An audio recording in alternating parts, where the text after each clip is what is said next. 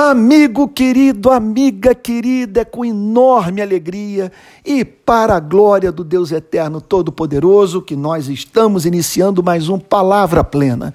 E o texto que separei para nossa meditação nessa quarta-feira de chuva aqui no Rio de Janeiro, chuva gostosa, deliciosa, que abençoa a terra, é Lucas capítulo 15, versículo 10, que diz assim: Eu afirmo a vocês que a mesma alegria existe diante dos anjos de Deus por um pecador que se arrepende. Você sabe que nessa série Bíblia Grifada eu trato dos versos que sublinhei na minha própria Bíblia por considerá-los os mais importantes das Sagradas Escrituras. E por que considero esse versículo central para a compreensão do cristianismo? Porque ele apresenta como poucas passagens das Sagradas Escrituras, o que o homem representa para Deus. É um verso que atesta a dignidade humana, que declara que o Criador tem o ser humano como um bem precioso. Deus, nessa parábola da dracma perdida, é comparado a uma mulher que acende a sua lamparina varre a casa e procura com muito empenho a dracma perdida, o bem de especial valor que precisa ser encontrado. Portanto, essa é uma passagem que nos apresenta uma questão de valor central com implicações para todas as áreas da nossa vida, para o modo como nos relacionamos com o próximo, para a compreensão da missão da igreja no mundo e também para o modo como nós, como nós devemos nos relacionar com a nossa própria vida. Que questão é essa? O que leva Deus a nos levar tão a sério? a demonstrar tamanha preocupação com a vida humana. Por que essa declaração? O que sabe quem somos? Aqui estou eu conversando com você sem saber se no final desse dia chegará aos seus ouvidos ou não a notícia referente à minha morte. Daqui a pouco a minha cidade ficará vazia de mim. Meu coração vai cessar de bater. O que somos? Contudo, as sagradas escrituras declaram que fomos feitos à imagem e semelhança de Deus. Veja, não há nada na vida que mais revele o ser e os atributos de Deus do que o homem e a mulher. Se você quer conhecer a Deus nesse planeta de uma forma toda especial, Não vá meditar é, no, na vida dos pardais e dos animais do campo, não vai meditar sobre a beleza de uma montanha, embora tudo isso aí seja revelador da glória de Deus, mas não há nada nesse planeta que contenha mais informação sobre o Criador do que o ser humano, porque o ser humano foi feito à imagem e semelhança de Deus. Por isso ele é visto como um ser de imenso valor. Agora, é um ser de imenso valor que encontra-se perdido. É bem precioso que se perdeu. E se perdeu por quê? Porque nós abrimos mão de nos relacionarmos com o único ser do universo que pode mensurar com exatidão o que para ele representamos, que pode avaliar o valor da vida humana. Nós deixamos de viver sob os cuidados de um ser que nos tem como bem precioso. Decidimos viver vida autônoma, dirigindo os nossos próprios passos, deixando, portanto, de nos reportarmos a Deus, de nos sujeitarmos intelectual e moralmente a Ele, vivendo a vida que Ele vive, que, repito, é uma vida de amor. Tudo que ele pede é amor. Que ninguém seja ferido por nós. Que ninguém deixe de contar com a nossa misericórdia. Que não ignoremos a dor de nenhum ser humano. E que amemos a Deus com todo o nosso ser. E nós não conseguimos mais viver assim. Nós vivemos em função da edificação do nosso reino. Nós queremos ser vistos, amados, respeitados, honrados. Queremos conforto e prazer.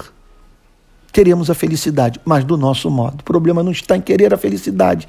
O problema está em querer a felicidade ignorando os apelos do amor. Portanto, a conversão é vista como o bem precioso que foi achado. Esse, é, é, esse aí é, é sob essa perspectiva que nós devemos ver a conversão de um homem e de uma mulher. Eu afirmo a vocês que a mesma alegria existe diante dos anjos de Deus por um pecador que se arrepende. A conversão, sendo assim, é vista, permita-me repetir, como o resgate de um bem precioso.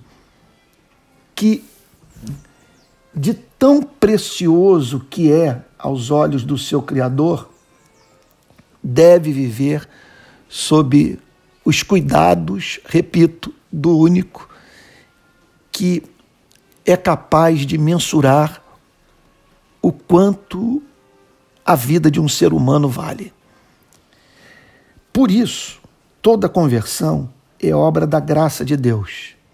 Essa passagem revela que nenhum ser humano volta para a casa do Pai. Olha, usando a imagem da parábola, isso é lindo, preste atenção. Nenhum ser humano volta, volta a estar nas mãos de Deus, veja, para cumprir a finalidade para o qual é, o ser humano foi criado, ou para a qual o ser humano foi criado. Sabe? É, veja só, sem que Deus saia em busca da sua redenção, sem que haja o empenho do Criador. Toda conversão é resultado de um, de um complô cósmico, de uma operação de resgate. E a conversão, que é obra da graça soberana de Deus, consiste em, em, em, em num, num voltar-se para Deus em arrependimento e fé. Essa graça que converte é vista nessa passagem como graça que provoca arrependimento, que leva o homem, portanto, a voluntariamente colocar-se é, sobre as mãos do Pai, para voltar a, a viver. É, sob os cuidados do Pai, nas palmas das mãos do Pai. A conversão, portanto, é, é, é, resulta dessa operação da graça que leva o homem a avaliar a decisão que tomou, a loucura que é, é tentar viver no universo criado por Deus, é, sabe, é, sendo sua vida mantida pelo poder de Deus, tendo sido criado para só funcionar bem quando está em comunhão com Deus e mesmo assim decidir, de modo deliberado, viver vida à revelia da vontade do seu Criador. Quando ocorre esse arrependimento, quando ocorre essa tristeza pelo pecado, o abandono do pecado, quando ocorre, portanto, essa reconciliação, quando o homem bate no peito e diz: "Se propício a mim, pecador, não me trate segundo as minhas iniquidades, mas sim segundo sua graça". A Bíblia diz, portanto, que esta pessoa recebe o abraço de Deus, essa pessoa volta a estar nas mãos do Criador é bem precioso que foi resgatado e por isso a celebração nos céus. O texto diz que existe alegria diante dos anjos de Deus por um pecador que se arrepende, o que significa, portanto, que o céu mantém a sua atenção voltada para o que acontece nesse planeta, em especial especial. Ele não pense que, que, que, que o céu está exclusivamente preocupado com as decisões do G7 das decisões que são tomadas pelos líderes das grandes, das superpotências do mundo. O texto revela o céu preocupado com essa rebelião que está em curso nesse planeta e ansioso por ver os rebeldes deporem as armas e se reconciliarem com o Rei do universo.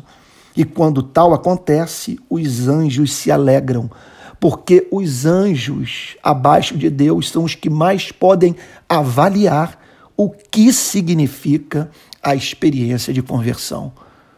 O que significa essa dracma, esse bem precioso ser encontrado por Deus. Aplicação. Vamos pensar na consequência disso tudo para as nossas vidas.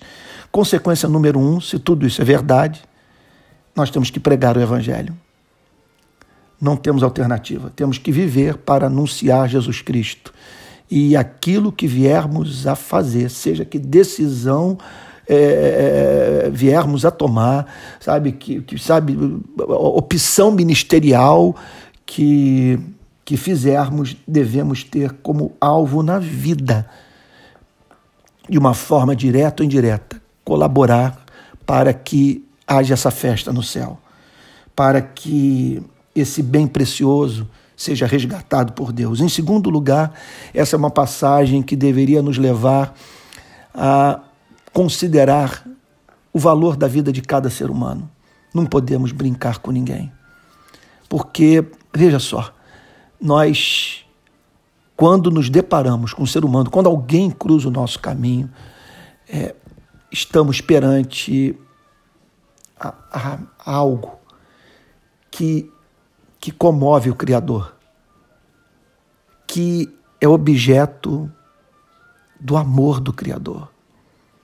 Algo para o qual o Criador olha e diz, sabe, é portador dos meus atributos, do que da minha natureza, do que há em mim.